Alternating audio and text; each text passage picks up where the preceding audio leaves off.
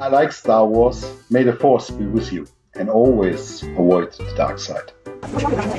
The question that keeps me up lately is obviously the uh, COVID 19 pandemic and how we're gonna cope with it, uh, how the new normal will look like, both in our business lives, also in our private lives.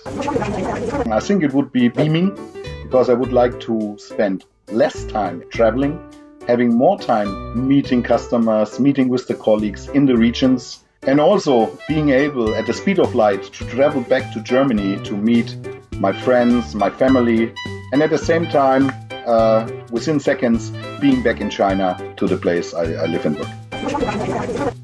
I think the biggest change for our company since I joined is happening right now. With the transformation of Siemens AG, uh, the big conglomerate, to the separate very focused and dedicated entities. Siemens China is a front runner in digital sales.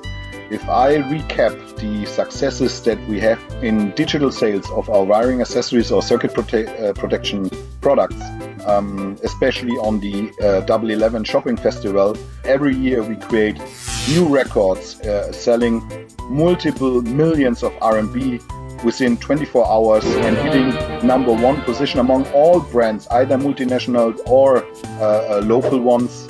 I think it's a great achievement and I'm very proud of that.